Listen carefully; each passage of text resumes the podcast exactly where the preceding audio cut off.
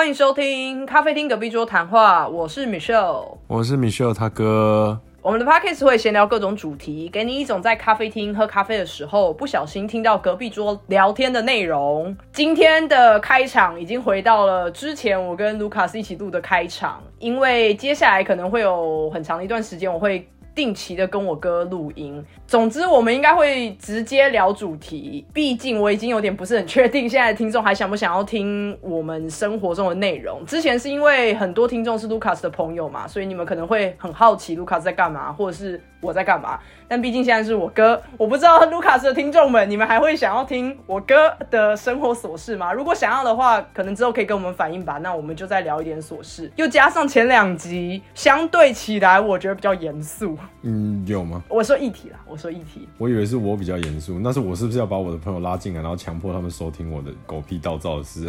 你如果想的话，可以啊，因为我会觉得你的声音听起来比较无精打采，可能是我个人很嗨的关系，我就会想说，你也太冷静了吧，是不能一起嗨吗？那种感觉。嗯，我觉得你还是比较 gay 吧，不知道可能刚开始嘛。嗯，那说不定我猜我们今天的主题可能可以让我不 gay 一点吧，毕竟是我很喜欢又从小到大的东西。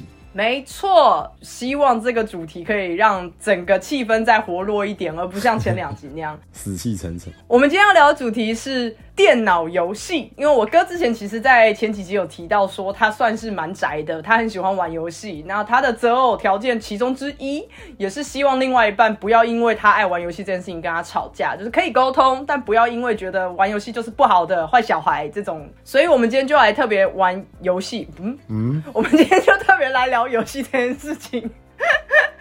那我们会先锁定在电脑游戏，是因为我哥真的玩太多游戏了，然后因为他带坏我的关系，我也玩了很多游戏，所以，所以我们下一集才会聊就是 PS 四的相关游戏。今天就会完全集中在电脑上面端游这一块，有没有要聊手游端游这一块的游戏？这样好，你第一个接触的游戏是什么？弹珠台，相信一定有很多男生第一个游戏一定是弹珠台。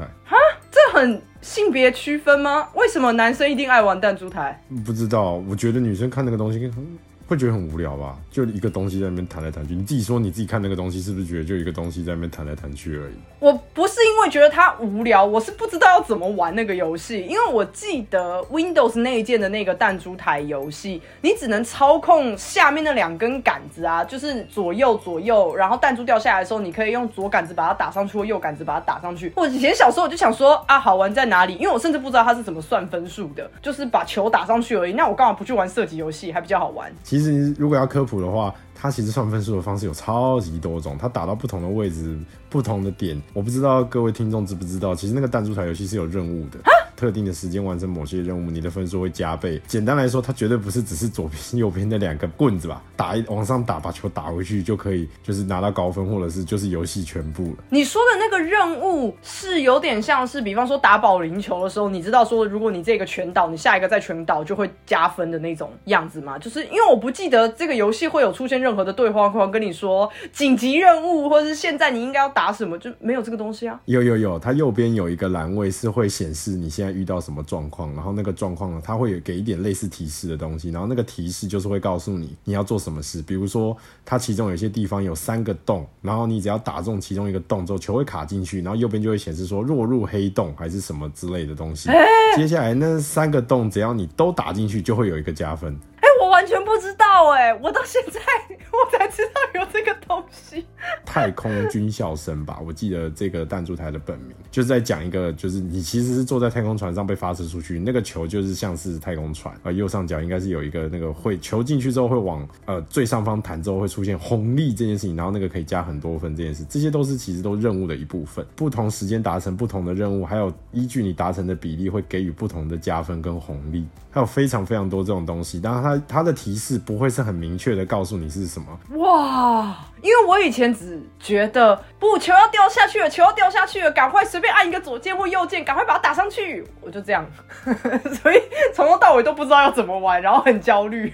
大多数的人应该都跟你一样，只是觉得说啊，就就让球不要掉下去就好了。但其实他他的玩法是很深入的，有非常多不同的任务还有内容可以让你去发现跟挑战的。哦，哎，学到哎，但是我我我其实。实比较想说的是，你学到其实也有点来不及了，因为那个东西现在已经不在 Windows 内建的东西里面了。哦，真的、哦、已经没了，就是已经完全消失了。呃，应该是从 Windows 八以后，系统就不再内建任何游乐场这个标签，然后还有底下那些包含接龙、新接龙、踩地雷这些的东西了。天哪！现在的孩子们，你们错过了很多，这都是我们以前国小电脑课的时候的回忆。如果你真的不知道我们在讲什么，或是你从头到尾就是使用苹果电脑的话，欢迎你去网络上搜寻 Windows 的游戏场，你就会知道我们在讲什么，真的很好玩。说实在话，应该是我们就纯粹只是不想上课，不想听老师在干嘛，所以哪怕这游戏其实现在很多听众可能觉得很无聊，但那时候的我们反而会觉得，反正我只要不上课，这种游戏我也可以玩，玩两个小时都没关系，我就是不要上课就对了。而且其实那个时候会有一点尴尬是，你第一次接触电脑，或者是你没有那么熟悉你要去哪里玩游戏，你在那边乱按的时候，你看到有游乐场这个东西，就会非常直观的，你打开来就可以玩游戏了。所以当时的我们都还没有说哦，网络上面你点开 Google 搜寻引擎，你打什么东西可以跳出什么，然后连到什么页面。所以最直观的就是直接去玩电脑内建的那个游戏场。然后我自己最爱的 Windows 游戏就是踩地雷。因为是有一个数学老师，对数学老师补习班的数学老师教我怎么玩踩地雷。因为以前也是乱按嘛，然后按到炸弹就死掉了。后来那个数学老师教我之后，我就觉得这个游戏实在太好玩了，可以展现自己很会玩这个游戏，会有一点点优越感。因为其他的同学们还是那一种啊，你好厉害哦，你竟然可以找到所有的地雷，我们一按就死了。可是因为我已经知道要怎么玩了，我就有一种天哪，我竟然只花二十秒我就过关了，我好强。老实说，我是在你告诉我彩地也要那样玩之后，我才知道彩地雷怎么玩的。啊，我竟然有做这个教学，我怎么不记得？你曾经有一次跟我说，不知道什么状况之下跟我说，彩地也是要左键跟右键的滑鼠一起按，然后接下来好像是可以探查还是干嘛？对然，后就可以慢慢利用这种探查的方式去把地雷的位置抓出来，之后同时就可以在地雷位置上面插旗，这样你就可以避免自己去点到那个地雷，然后接下来就继续往就是其他区域去探查。就是你只要确认你放对地雷，你就一直按两个键、两个键、两个键、两个键，你的整个地图就会很快速的摊开。这也是所有人的玩法，正确的玩法啦，而不是真的在那边猜说地雷应该在这吧，地雷呃在这吧，就是那你就不会玩。我以前就觉得这个游戏好爽哦，因为你只要知道这个诀窍，你就会变得很会玩，但你都不知道的时候，你完全不能玩。我应该是到了大学时代才知道这件事情。好，没关系，这就跟我现在才知道弹珠台原来要那样玩，扯平了，我们扯平了。这是扯平吗？看来我还略胜一筹啊，因为现在你也不是大学生啊。了不起哦！我们第二个要提的东西，我觉得应该也是所有我们这个年纪的人在电脑课的时候会很有回忆的，叫做史莱姆的第一个家。嗯，大家都玩过吧？我其实也不知道是从谁开始发现这个东西的，但是当有一个人说那边有很多游戏的时候，小朋友就冲过去玩啊！对，没错，而且它现在还在哎。还在还在更新，它实在有太多游戏了。对啊，印象深刻的是夜市游戏，而且我确认现在一定还在史莱姆第一个家上面。如果听众朋友你好奇那是什么的时候，你可以先 Google 史莱姆第一个家，点进去以后，其实我不知道它在第几页，因为好像五十几页吧，有那么多游戏。小时候也很爱玩，因为它是一个夜市，然后夜市你想到的小游戏，它把它电脑化，比方说什么章鱼烧啊、套圈圈啊、小的射击游戏啊、捞金鱼啊这类型的。然后也是身为小学生的我呢，就不亦乐乎啊！哇，我点开这个视窗，我可以玩好几种不同的游戏耶，好赞！那个时候我最喜欢的游戏应该就是那个烧肉，就中间有个烧肉盘，然后旁边有个酱油，然后你要把肉放到那个烧肉的那个炉子上面，然后开始翻面，要记得翻面，然后慢慢烤那片肉。它的目的就是要把那片肉烤到可以吃的程度之下，把那个肉拿起来，然后放到旁边的那个蘸酱的那个地方。然后如果说烤到太焦，你分数就很低，然后焦太多次，你就会失败。我还记得超回答会扣十分还是什么之类的，而且他还是用红笔直接在那个肉上面写扣十分，超凶。对对对对对对对对，而且很写实，因为他那个烧肉的那个炉子跟那个肉都是，我都觉得那是真的照片。我每次看都流口水，因为它还会有那个音效，那种。哇，我好想吃烧肉哦！我的天，对，那个是我印象非常深刻的一个游戏，而且我记得在史莱姆的第一个家上面也有，它包含了太多不同的 Flash 游戏在里面。反正电脑课一两个小时，你也不知道要干嘛。如就算老师切了画面，我们都会想尽办法把画面切回来或什么的，然后就开始疯狂的玩，根本也不在乎老师到底在教什么。哎、真的，哎、我我要讲一下、哦，因为我们刚刚提到电脑课，但我不确定这现在的小孩子还有没有电脑课，或者是收听的听众，你小时候有没有经历过这一段？台湾的小学生，我们那个年代是有电脑课的，就是一周会有一堂课，一堂课也顶多五十分钟吧，四五十分钟，在教什么我其实也忘记了啊，好像就是一些很基本的什么小画家怎么使用啊，然后嗯，比方说 Photoshop，你要怎么样把一个图片截下来，就是那种很简单的东西。可是因为老师也知道同学们基本上不会想上课，所以老师的那台电脑呢是可以按一个键就会把所有人的画面，有点像是你整个页面就会被老师呃掌控了，偷你是不能按 ESC 呀、或是做些别的事情。所以以前那个时候，大家都会想尽办法，在老师还在讲解说等一下要做什么步骤的时候，开始狂玩。然后老师看到大家在玩，老师就会按那个键，然后你就会听到大家会有此起彼落的哦的那种声音，真 但是，你就不能玩了。它其实就是把你的画面讯号切走，所以你其实如果你滑鼠键盘那些你正在玩的话，某个角度来讲，其实你还可以继续玩，只是你的画面就是看不到你游戏的画面而已。因为你的电脑操控还是在你这里，就只是画面是完全是老师的画面，就只是分享荧幕。如果老师在切画面的时候，你的电脑是还没开机的话，老师就会切不到嘛，就是很合理、很直观的一个想法。所以有些时候，有一些人，比方说迟到晚进教室，然后老师好像不管每一次按切画面，他都不会被切到，所以他就玩了一整堂课。就是那个东西在当时，如果没记错，它是有一条类似线的东西会连到每一个人的电脑。你直接就是把那条线拔掉哦。对你直接拔掉，它就永远都切不到。可你要怎么知道是哪一条？你有的是时间可以去查，你一个学期的电脑课不是只有一堂，每一个都拔掉试试看嘛，反正大不了就电脑坏掉而已。靠油，就拔到电源线，永远开不了机。不是谁认不出电源线，对不对？你就每个都拔掉试试看，你就知道哪一条是正确的。那不要拔自己的，先拔隔壁同学的。呃 当然啦、当然是在拔别人的啊，怎么可能拔自己的？当时在电脑课，女生之间我们还流行一个东西，可是我不确定男生有没有、哎，就是会去番薯藤，我不知道这个网站现在还在不在。有一个网站叫番薯藤不，在了，然后我们会上去养番薯宝宝。不在了。YAM 以前它也是一个搜寻引擎，现在没有了。啊，男生有玩吗？有，呃，我记得我小时候番薯宝宝好像是其中一堂课的内容，好像老师会根据你番薯宝宝怎么养，好像会给你一个分数还是什么的，我记得是这样。具体我已经不记得实质上要怎么去养它了，我只知道那是番薯藤上面，不管是被要求还是他自己去的，都会在上面养，因为像养电子鸡吧。对对对对对，它其实就是你会直接说你要养一只宝宝，然后帮它设定一个名字，然后再就是可能陪它玩啊，喂它吃东西，然后你要每隔一段时间就要上去重新的再喂它，然后陪它玩。可是我记得 我养死超多只，因为因为我电脑课下课之后我就不可能再回去玩啊，那我一个礼拜后去找它，它就饿了一个礼拜，然后我每次在登录的时候，它就说，呃，您的番薯宝宝已经死掉了，然后我就很难过，就觉得那我再养一只。一直重复这个状况。怎么听起来很像是怪兽对打机的旧时代版本？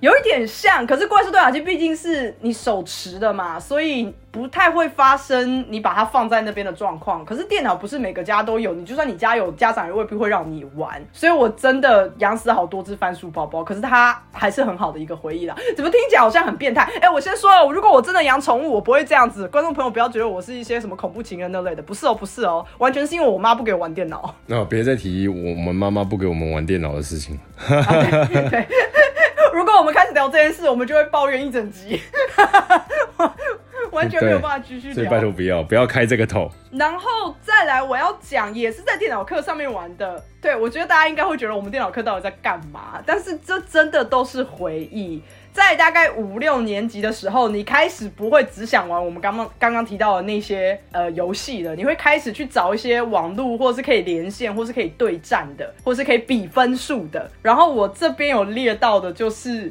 小朋友下楼梯跟小朋友起打跤。嗯，还有上楼梯啊，有下楼梯就有上楼梯。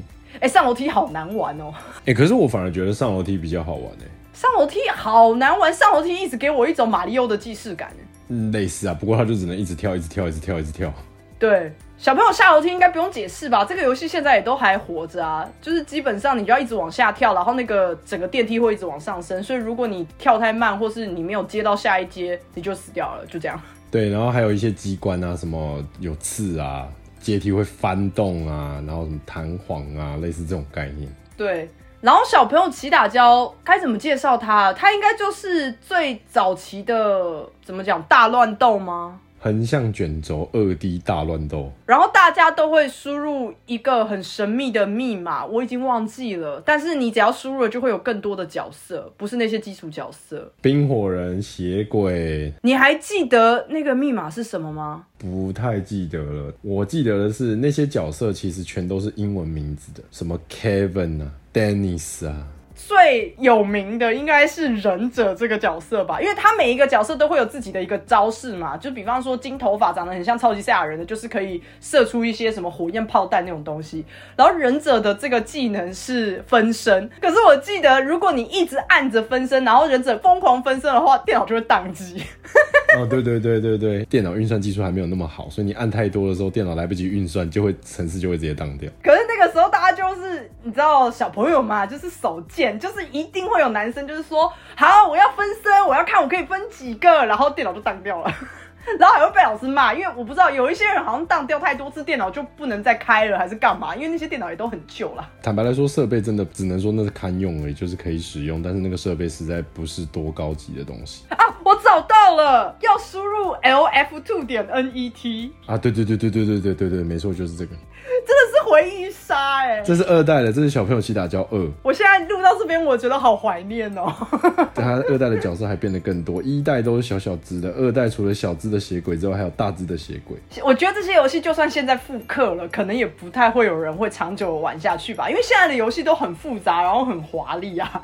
以前的这些游戏超简单的，好不好？基本上就只有一套逻辑打到底。现在的游戏，我我个人还觉得，除了很华丽、很复杂之外，不然就是很。简单容易上手，然后可以给你很快速的那种有回报感的东西。嗯，就你不用太花时间，或是不用太花脑袋。对，甚至不用太过多的练习，你就可以很快的拿到成就感，就很速食。那再不行，再不济，氪金一定可以让你有成就感。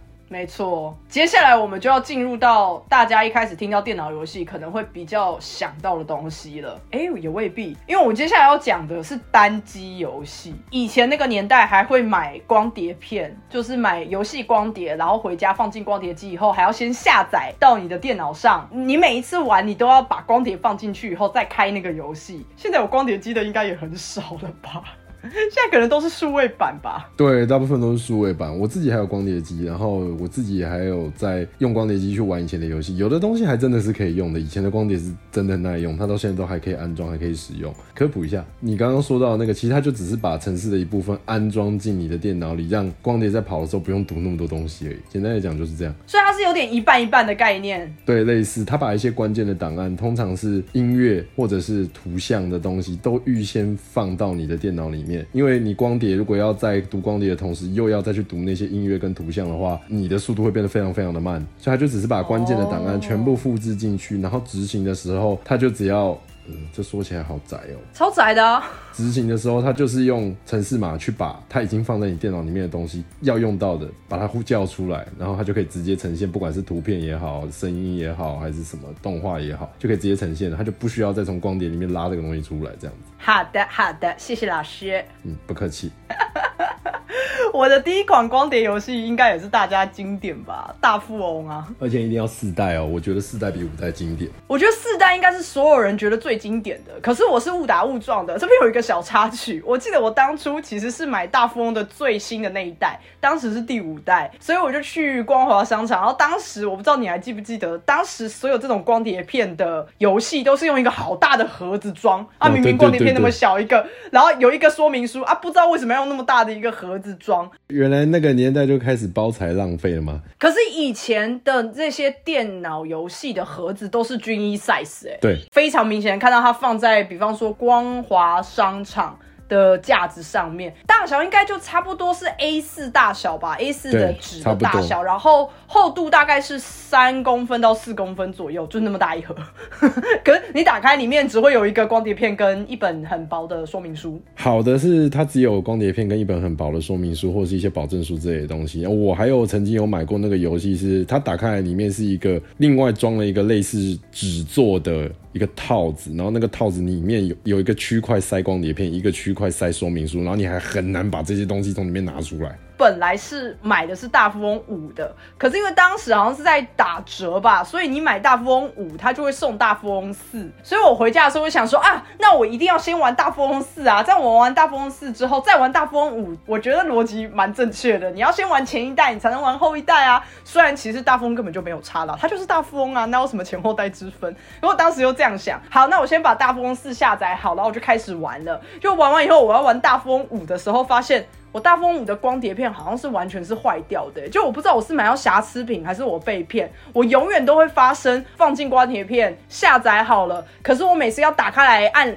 两下要玩的时候，它就会说有错误，没有办法跑，没有办法启动，所以我永远都没有玩过大富翁五，自始至终。然后那个盒子现在还是躺在家里。对，还在。我每次都觉得说不可能啊，一定可以玩啊，一定是有出了什么错误。我是不是上一次下载的时候没有下载的很完全？那我把所有的档案都砍掉，什么从控制台里面全部移掉，我再来一次。我大概无限制的做了这件事吧，我至少做了五遍一模一样的事情，还是不能玩。我就觉得老板骗我啊。我不知道你还记不记得，你大风四，他那时候 大风四的那个包装，就真的只是一个小的呃，对对对光碟片。它大风是没有包装哎、对就是基本上是你如果有买过一些音乐专辑，就是那个歌词本大小，然后你打开来里面一个光碟没了，不是什么多华丽的东对，西。就这样，就就这然后它。反而可以玩哦。然后我刚我们刚前面在那边干掉的要死的超大一盒大富翁五不能玩，坏掉。不知道在干嘛哎、可是这这款游戏我必须承认真的很好玩，大富翁四真的很好玩。后来我才发现网络上的评论说它应该算是目前历代以来算是最好玩的大富翁前几名。我其实有吓到，因为我是误打误撞，我本来没有要玩它。而且题外话，你知道吗？大富翁四是可以开发自己的地图，然后再把地图放进去的。这么厉害，那个年代竟然就有这个东西。但它不是那么单纯的开发啦。不过网络上有很多其他人后来开发的一些地图，然后那个主题都不太一样，比如说什么《金庸群侠传》的类类似那种概念。什么哇！华山派、当派那那种，然后它地图就长那样，那是有人开发之后再把它放进去的，等于它的场景可以变换。如果真的有心要玩的话，搞不好网络上都可以找到这类型的免费下载吧。因为我相信开发出来的那个人应该也会很开心，大家玩他开发的东西。对，就我所知，现在是有这样的资源可以找到这个东西的。你有玩什么有印象的单机游戏吗？哦，蛮多的，我单机游戏应该有嗯几十个吧，至少超过十个吧，绝对有。我最早玩的这样子类型的单机游戏，一定就是《世纪帝国二》，然后包含它的资料片《征服者入侵》，这个时候就开始玩战略游戏。那战略游戏后来还包含了《终极动员令》系列，包含《泰普伦之日》《红色警戒二》，然后还有它的《尤里的复仇》这些资料片。因为很喜欢《终极动员令》系列，我一直试图想要把其他的《终极动员令》系列，不管是三代也好，其他的外传也好，想把它买下来。第一次自己开始工有工作赚到薪水的时候，我的第一件事居然就是去买这些所有我想要买《终极动员令》系列的数位版，所以我的数位账号上面是有全部这些系列可以下载下来玩的。然后你全部都破了吗？没有，有的没有，我只能说就是那是一种怀旧情怀，有任务我想玩都还会继续去玩。有的游戏现在回头去玩，就算你的电脑还能跑，说实在话，那个画质跟它的有些操控界面还有一些内容，你已经有点回不太去了。我懂，我懂，因为我等一下要讲的游戏就有这个感觉。有些游戏好到你希望它复刻，因为你当时在玩的时候，你真的连它一格一格一格都可以看得很清楚。对对对，所以你现在回去玩，你就会觉得说怎么这么不顺，就是很卡，你知道吗？你就觉得那个角色在走路的时候，好像刻意要走一个特定的路线，因为它只有那个路线，它障碍物设超级大，它没有办法去设一些呃很小的格数，所以它每一格每一阵你都可以看得很清楚。那个年代就会这样。对，不知道还以为是点阵图，然后直接秀给你看。对对对对对对。然后继续讲我玩过的战略游戏，大概差不多就这些。那射击游戏的话，一时都不太好讲它那个系列。那个时那个年代的游戏公司非常喜欢出系列游戏，就是一个一个 IP 可以用好久。哦，它就是同一个系列下辖，然后出好几个版本。现在有了，现在有。我那个年代最常见的，应该在射击游戏上最多人玩，应该都有玩过荣誉勋章系列吧？荣誉勋章最有名的大概就是诺曼底大空降啊，对。我刚这样讲，诺曼底，我没有玩，我没有玩。那荣誉勋章系列，那个也是我后来有继续把它一些缺的，我缺的，我并没有玩过的，我把数位版买起来，然后真正认真去玩下去。当然就一样，因为那个年代的画质跟现在的画质是有落差的，所以说实话，就是真的不太好开枪啊，不得不说。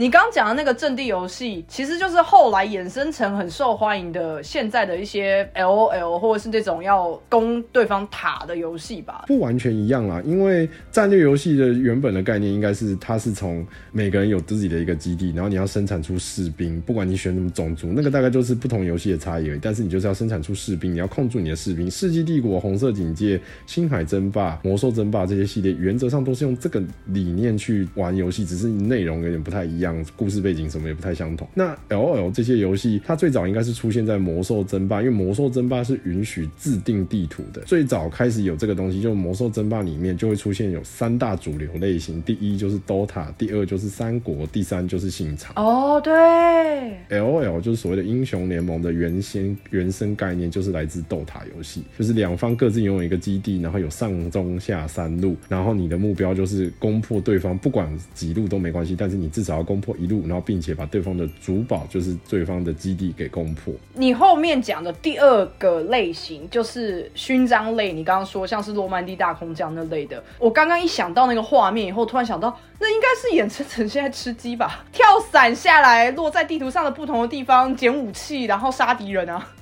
哎 哎，吃鸡的粉丝会不会很想要杀我？会觉得我把一个游戏讲的这么简单，就是衍生成吃鸡啊、Apex 啊这类型的游戏都是啊。对，只能说吃鸡就是把射击游戏发挥到极致，又融充分融入了竞技的这个条件吧。因为那种我玩的那种射击游戏，原则上不太会有所谓的竞技，有他们都有多人连线模式，也的确是在竞技。不过我相信大部分的人都还是在就是任务模式里面。所以。其实现在我们因为在回顾的关系，后来受欢迎的连线互相打斗有迹可循嘛？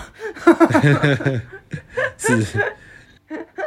好，那你在勋章之后，你还有玩什么单机吗？勋章之后，我原则上就比较少玩单机，因为勋章差不多是我国中时期的东西。后来网络游戏就开始盛行了，对，慢慢卖到现在的时代。因为我那时候玩的网络游戏有一大半现在都还有。哎，其实每一个对你的意义好像都蛮重大的，因为你前面有讲你都是收集整个系列的。可是我特别想提的就是你一开始讲那个世纪帝国，原因是你当时很热衷这个游戏，可是后来你玩完以后，你就开始往你的第二部曲前进，也就是那个红色警戒前进的时候，我们家老爸他竟然狂玩世纪帝国，哎，我后来发现我吓到，哎，因为我某一天竟然看到他狂玩世纪帝国，哎，我吓到，哎，而且他也不是只是玩玩看，他是无聊没事，真的会把它打开来打。他那时候在最多在电脑上面会花时间，大概就新接龙吧。他有一阵子非常非常喜欢玩新接龙。哦，对。我们家是什么三国鼎立是不是？弹珠台派、踩地雷派、新接龙派。你赶快回去问我问我们妈妈是不是喜欢玩伤心小站还是接龙？对对对，就游乐场里面有一个根本就不算是游戏的游戏，就是可以让你练习中文打字的。有这个？有有有有有，但我忘记它叫什么了，什么中文输入什么的，就是它会有很多中文字从上面掉下来。啊，对对对。打中它就会射一支箭，然后那个字就会回去。然后如果你太多字都没打中，然后落到底就输了。它一定有 bug，因为我有好几次都是我一定输入是正确的字，我按 enter，然后它一直没有射出箭，然后我又会很倔强，觉得说不可能，那我怎么可能打错？然后我就疯狂为了要把那个字打下来，然后我就输了。那回到我们刚刚你刚刚说的，对我也很讶异，我们我们的爸爸居然会玩那个游戏。我自己的想法是他应该是因为他本身就是一个很喜欢历史的人，然后 C D 我里面包含了非常非常非常多的历史。对，可是我还是很意外，是因为他喜欢历史，这没错。可是他没有打过三国的任何的游戏，他也没有打过其他的战略游戏。就是你往这两个点出发，他都没有要继续玩的意思，反而就情有独钟《世纪帝国》。对我们爸爸，除了现在打麻将游戏什么这些之外，少数有真正认真玩过的电脑游戏吧。真的，他就真的只玩过新接龙跟世纪帝国，然后现在就是麻将跟一些扑克牌，就这样。对我还有尝试推坑过他一些，就是我在玩红色警戒啊这些的时候，因为都是战略，我就想说，哎、那不知道是不是他喜欢玩战略，我也推坑一下好了。结果我发现他完全没有兴趣。对，我真的好意外，他为什么只玩这个游戏？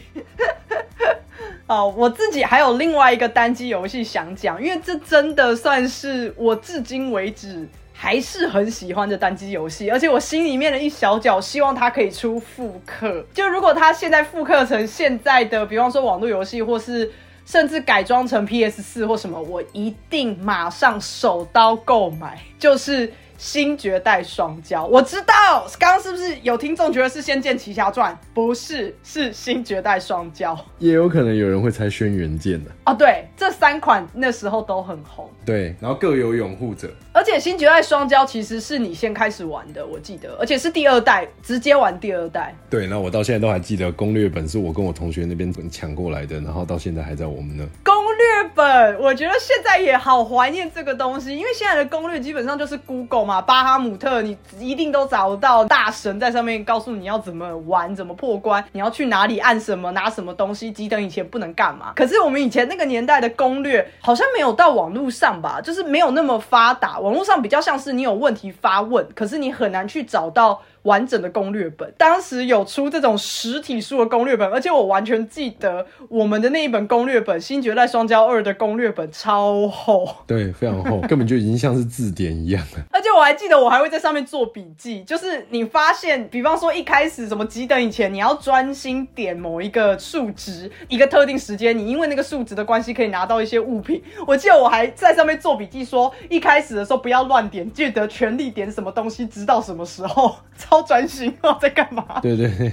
比念书还认真。新绝代双骄，或是我们刚刚讲的轩辕剑，或是仙剑奇侠传这些游戏呢，基本上是 RPG 游戏，也就是角色扮演类。你是一个主角，你可以选择主角，但有几个主角可以选，就是看你玩的是哪一个游戏啦。那我个人是因为这样子开启了我的 RPG 大门，在每一个不同的阶段，一些对话框上面的选择会有不同的结局。这件事情我觉得很好玩，因为我可以玩好几次，每次都玩不同的结局，所以我这款游戏不会因为我玩。玩一次我就玩完了，我还可以玩第二次、第三次。这个游戏都已经几年了，二三十年了。它这款游戏我记得当年就推出了十几种结局吧。对，所以如果你要把每个结局都玩完的话，你至少可以玩十几遍，而且有些超级难玩到，你每个选项都要很确定，你只要中间选错一个，你的结局就不会导向那边。我当时很着迷这个游戏的点是这些，我会觉得它不是只是一个游戏，因为对我来讲可以玩十次。然后我又很喜欢它的整体故事，因为其实《新绝代双骄》它原本是一个武侠小说啦，是有小说版本的。我自己也有看过原著，是古龙的作品。我在玩的时候，我就会觉得说，哎，我竟然可以玩到跟小说的结局不一样的结局。我觉得它非常厉害的点就是，很多游戏出下一个版本的时候，通常都是一个什么外传啊这些东西去做的。但《新绝代双骄》呢，它的概念是真的是像是现在很多游戏会使用类似 DLC 的概念，对，就是一个后续的版本，然后出一个非常大的更新。而且还有另外一个点是，我个人玩游戏我是不喜欢浓的。如果观众朋友听不懂我在讲什么，就是我不喜欢游戏的设计是你要中间很段时间你要去练功，可能花一整天甚至至少好几个小时的时间，把你的等级假设从十等练到二十等，你才可以去做一些下一个阶段的事情。我个人是非常讨厌玩这类型的游戏，因为我会觉得那很浪费我的时间。我想要跟着故事的进程走的途中，我就已经慢慢的在升等，然后刚好 RPG 游戏通常都是这个剧本，你只要跟着剧本走，你甚至是去解一些支线任务，物你的等级就会自然的上升到合理的那个范围，你就可以继续破关。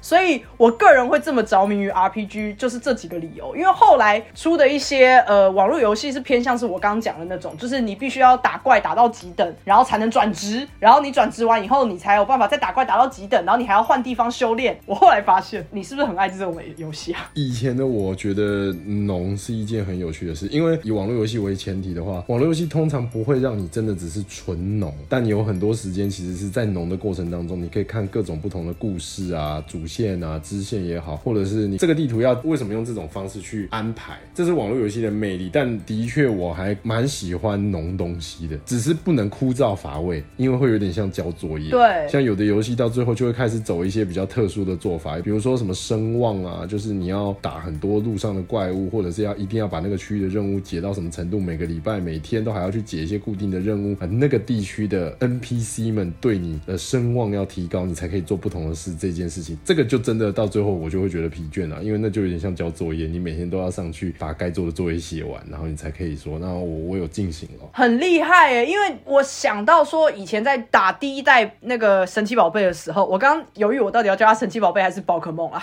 就是我不知道现在大家比较听得懂是哪一个。以前还在是 Game Boy 的时间点，哇，好老，应该没有人知道 Game Boy 是什么了。以前还在玩金版跟银版的时候，哇，有够老，大家听得懂吗？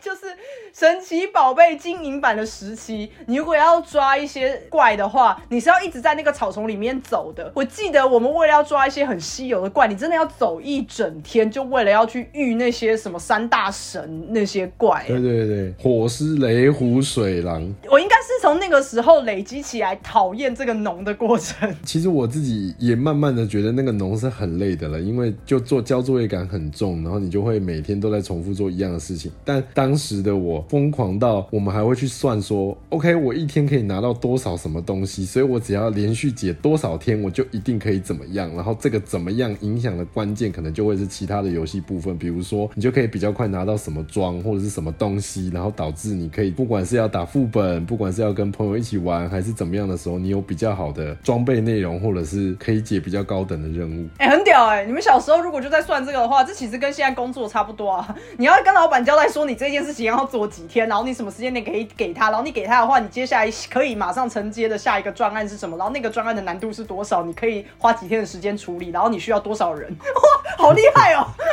完全完全在学习如何工作呢。从小就是社畜命，然后果然长大当社畜这样。长大之后如鱼得水啊！哦，我不觉得这个很难啊。我小学的时候玩什么什么游戏的时候，我为了打到那把什么弓，我就已经在做这些排程了。说起来好好悲哀哦，天哪！好好疯哦！你接下来的阶段就直接进入呃网络游戏，对不对？就是要大家多人连线在伺服器上一起玩的了。对，大部分的时间都是花在网络游戏上面，接触的也既都是以网络游戏为主。因为我真的在网络游戏这边，我几乎没有什么好讲的了。因为我我说啦，我喜欢的都是单机游戏那种有故事剧情的，所以基本上不太需要别的玩家一起参与。所以网络游戏我几乎没有什么接触，就算有，我也玩的很烂，然后可能两三天我就不想玩了。可是你网络游戏那边是不是又有一头拉骨？真的多，但我觉得这个要先讲一件事情，就是我现在想一想，觉得很佩服当时的自己，因为我们都知道，我们的妈妈其实是不太愿意让我们使用电脑。对，我也不知道为什么，我其实使用的时间都很少，但我却可以疯狂的投注在这件事情上面。而且当时还有一个额外的因素哦，就是点数卡。嗯，现在的小朋友是不是也不知道这是什么东西？以前有一些呃游戏是要付钱才能玩的，所以你必须去购买点数卡。然后一张点数卡假设一百五十点，游戏可能会规定说你上线一次登录一次要二十点，就大概是这个概念。所以也就是说，你一百五十点，你其实只能玩七次，然后你就要重新再充值。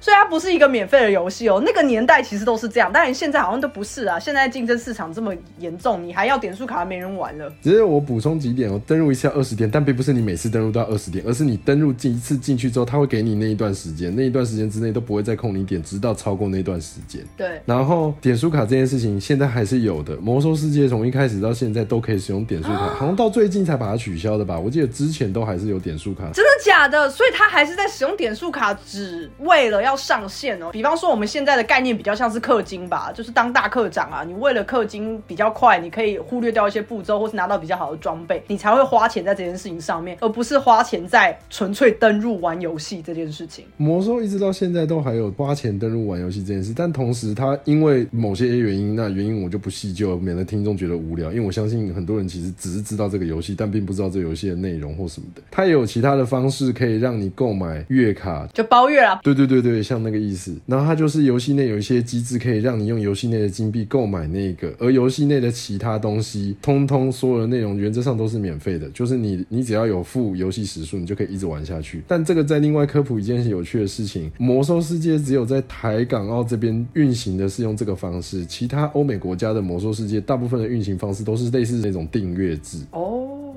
出新的版本的时候，你都必须要花钱去购买那个版本。台港澳伺服器是不用，它更新你就是你的电游戏会自己更新，然后你就要付游戏时间的钱，然后就可以游戏这样子。哎，这蛮有趣的，这两种不同的商业模式，我蛮意外的。我没有想到连现在都还会有这样子的游戏，因为其实魔兽是一款非常受欢迎的游戏，我觉得应该也算是每一个爱打游戏的人从小到大应该都会接触过的吧。我我是因为不爱玩啊，但是我完全知道这个游戏，我甚至知道它还有很多的副本可以打，然后也都非常的受欢迎。对，因为它是一个非常大的游戏世界，然后非常丰富的游戏内容，一个游戏能够持续十几年，世界观跟内容物，还有他想要传达的一些事情，真的是太多太大了。哦，所以你除了魔兽以外，你还要玩什么？呃，我玩最多的大概就是 RO 魔兽，再来可能就比较像是 Freestyle 那个篮球游戏这些吧。哦，哦哎，那个游戏也红极一时，哎，现在好像也完全不存在了吗？有有有有有，版权好像有有烂有把它买回来，现在你用 LINE 的某些平台好像是可以连线回去，还是可以玩的，只不过是要从头开始就是了。它就是一个三对三的篮球游戏，然后你可以创造自己的角色，一开始选择你要打篮球场上的哪一个位置。因为我以前也玩过一小阵子，然后我记得它当时最为人诟病的地方是，它有某一些球场地图很容易 lag，黄金海岸超容易 lag，我还记得。还有就是游戏不真实，为了要求那个动作华丽，那根本夸张到你怀疑这个世界上有人做得出来。这一点我还可以接受，因为毕竟它是游戏嘛，这就跟有一些球类的动画或漫画也会有一点夸张，我可以勉强接受。但还有另外一个点我不能接受的是，就单就游玩层面，我记得有一个时间点，那个时间点是我们两个人都退坑的时间点，就是你如果不氪金，你根本就打不赢氪金战士。它也有装备这件事情，它有球鞋，它有球衣，它有配件，它有这些，然后那些配件全部都会加你身你角色的数值，就可能。穿个鞋子，速度加五什么的。你永远跟这种人打，你根本防守或是进攻，你就是被打假的，因为他就是这些装备都比你厉害啊。所以久了以后，我就觉得那也没什么好玩的。他好像有点变相，当然也可以理解他可能是想赚钱啦。可是毕竟他的起步点是一个免费游戏，所以在那个时间点我就不玩了。我记得你也是在那个时候不玩的吧？因为会玩到生气啊。对，而且主要是那个时候我们大概都才国中左右。说实在话。真的没有多余的金钱去氪金去做这件事情。对，我觉得他氪金的方向跟其他的氪金方向是不一样的。比方说，你那个时候，你刚刚有提到你打 RO 嘛？那 RO 你可能可以氪金去买一些真的很稀有的武器。可是因为 Freestyle 是比较功能性的东西，它它那些服装也不是多可爱多华丽啊，有些甚至很丑，好不好？功能帮助到了，但并没有影响到我其他的体验啦。就是我不知道这个理由会不会听起来很牵强，因为其实它的确会让我变强，让我的角色变强。我可以理解啊，不过其实它的差别就是 RO 本身游玩就需要付费，所以原则上来说，你的 RO 的你其实就在氪金了，只是你是为了要玩而氪金。那 Freestyle 有点像是，因为它本身不用付钱，所以它是靠其他方式去盈利的嘛，让你的角色可以变强之外，同时又可以让你装扮成你想装扮的样子。我想它的出发点应该是这个啦。那 RO 就会是。我付钱去买时间，让我可以玩游戏之外，如果我的角色想要变强，除了靠运气之外，我还得再另外花钱去跟别的玩家进行官方不同意的现金交易，因为官方其实都是不同意这件事情，不接受的。哦，对对对对对对对对。那 RO 是直到此时此刻，这个游戏都还在，已经二十几年了，这个游戏都还健在，而且近几年蛮多人回锅去玩的，就最初的感动啊。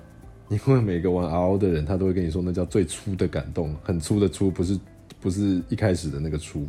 高瑶，我刚刚准备要接唱，差点点播一首范玮琪《最初的梦想》。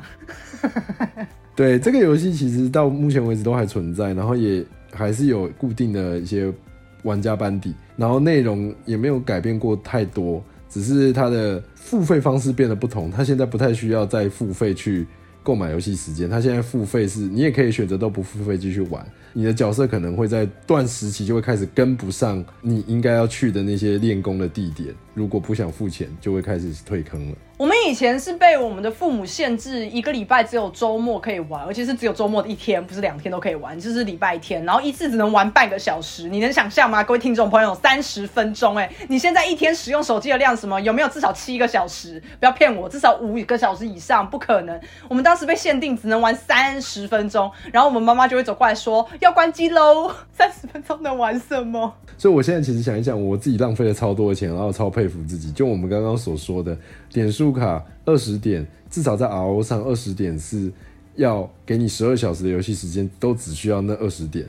但我常常玩半个小时就要花掉二十点了，真的是超有价值的二十点呢。超贵！你小时候就好盘哦。对，真的，从小就是盘子哎，难怪现在一天到晚还是常常当了盘子。盘到不行哎，人家十二个小时玩二十点，好划算哦！你是三十分钟玩二十点，不知道还以为你是超级有钱人。对啊，我这边其实网络游戏我还有列几个比较经典啦，但就像我说的，我没有玩太久。一个是跑跑卡丁车，另外一个是抱抱王。那跑跑卡丁车呢，现在其实它有改版嘛，也不是改版啊，就是它的原本的一代。呃，伺服器停掉了，台版的话已经停掉了，然后现在他改了一个跑跑卡丁车二，就是漂移的版本。可是不管是哪一个，我都是很烂啦，我永远都抓不到要怎么甩尾，我就是那种要按甩尾，我就会直接你知道。一百八十度转到直接变变背面那种，所以我不知道怎么玩这个游戏。然后抱抱王也是，就是抱抱王，我觉得是一个非常吃网速的游戏。好啦，我知道所有的网络游戏都非常吃网速，可是抱抱王是那种你也知道吗？放水球你就要赶快躲啊啊！你的网络只要一 lag 一下，直接被炸死，然后就会被队友骂，因为那个时间点都是可以打字的。那个年代的，哎，现在应该也是网络游戏，基本上因为它是希望你互动，所以都会打字。然后有些人就会骂队友、路人，然后再骂你说：“你不要一直死好不好？”这种，所以我就觉得很受伤。然后这两款游戏我都玩不久，我就我就不玩了。印象最深刻的就是抱抱王跟跑跑卡丁车，都是在我们我还在在学的时代就有的东西。然后大部分的同学都会在上课，如果有用到电脑的课，就会连线起来一起玩。抱抱王最有名的村庄第十张地图嘛，村史，然后就会说我是哪一间房的什么什么，然后村史这样，然后就会上课的时候就会用这个机会来玩这个。虽然说它其实就是一个炸水球的游戏。我真的觉得真的很厉害，因为我我们一堂课也才那么一点点时间，你还要前面你还要先抢进教室，在老师还没切画面前，赶快先从网络上下载版本，然后老师切画面的时候让他跑，把画面切回来之后，你再马上打开来开始玩。你不可能要玩的时候才下载，因为这样所有人都已经上线了。对对对对对，那时候我印象真的很深刻，上课的时候大家就很常玩这些东西，反而是我们玩《仙境传说》就所谓的 RO 这些，都是在我们下课之后回家自己玩的。或是去跑网咖吧。对，可是这个题外话，我国中的时候网咖是被妖魔化的。哦，对，就是觉得网咖里面什么冷气吹出来的风都有毒品啊，什么。那个时候就会觉得去网咖都是一些不良少年啊，都是去抽烟的，然后或者是有很多人会睡在网咖，什么往来分子复杂。妈妈超爱讲这句话。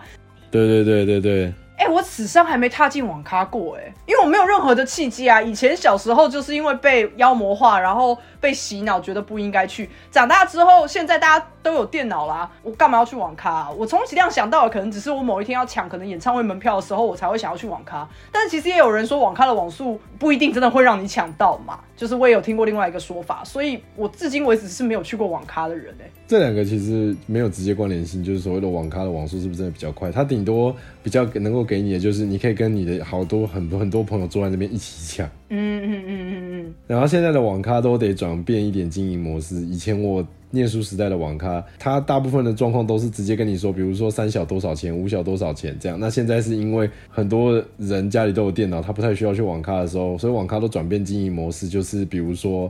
呃，你要打五个小时，他就送你一杯饮料，然后其实他那个收的那个台钱呢，基本上来讲已经把饮料钱算进去了，或者是在送你一份什么食物、什么炸物什么之类的。然后很多多网咖都甚至开始鼓吹他的食物有多好吃，他的炸物有多好吃，但却不是说我的电脑有多新、多快、多好。然后还有一些搭配，可能漫画店或是租书店这种，反正夕阳产业大家一起拼嘛。对对对对对，就是一个综合性的休闲场所。复合式餐厅，我们简称复合式餐厅。对对对对对，没错。很怀念啦，我我其实有去过你说的这一种，就是有结合其他的地方，但是纯粹的网咖我真的没有进去过，因为还是有点害怕。我记得我有一两次走进去，然后就闻到浓浓的烟味，然后灯光又暗暗的。我就想说，嗯，感觉就真的好像有什么东西，是不是里面爸爸在打架？然后我就自己脑补，我就赶快走了。以前的网咖的常态，那现在还有，甚至有网咖标榜说，大家有什么吸烟区、非吸烟区啊，甚至就是它整间都不准吸烟，然后也不会有那个味道，或者是弄得很漂亮，然后看起来很高级。你说它是网咖，没人会相信的那一种。那是一个时代的眼泪，现在还是找得到啦。我觉得如果没有体验过的人，是可以去网络上找一找。就像我们刚刚说的，有一些其实是食物非常好吃的，那你就。当去吃一顿，然后跟朋友聊聊天都好。我觉得男生可能一群人都爱打游戏的话，去过的比例一定会很高。可是因为我是女生，然后我的朋友们如果都是女生的话。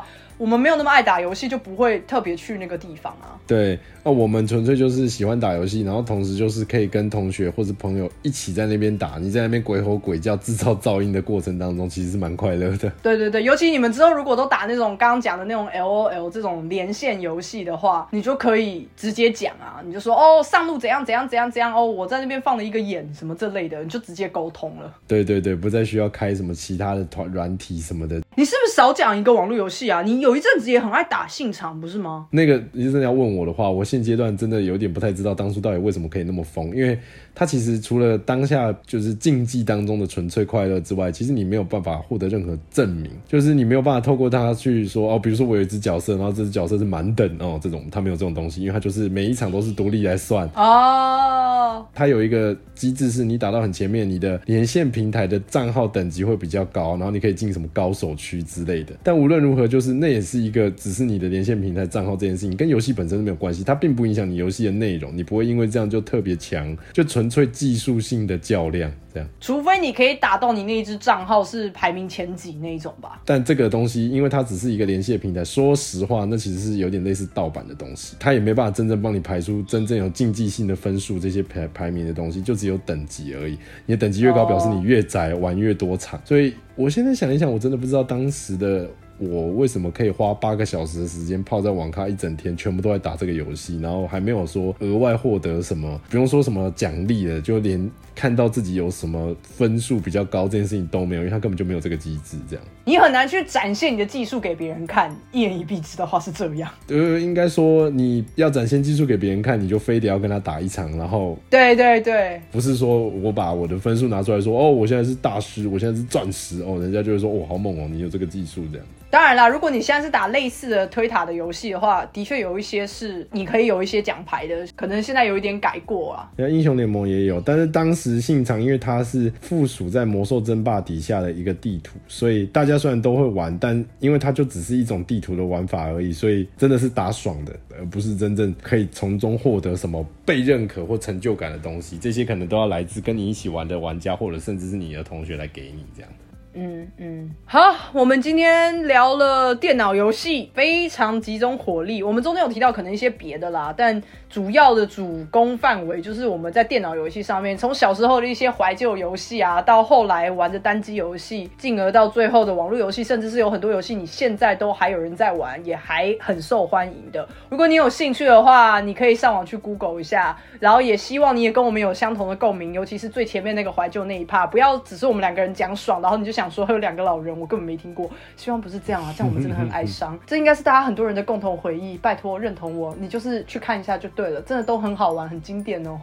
只要不要在意画质就行了。对对对，那那已经是三十年前的产物了啦，不要太苛刻，好不好？那个年代可以做出游戏，很棒。我们之后再会花一集来聊 PS 四的游戏，然后就敬请期待喽。我们下礼拜见，拜拜，大家拜拜。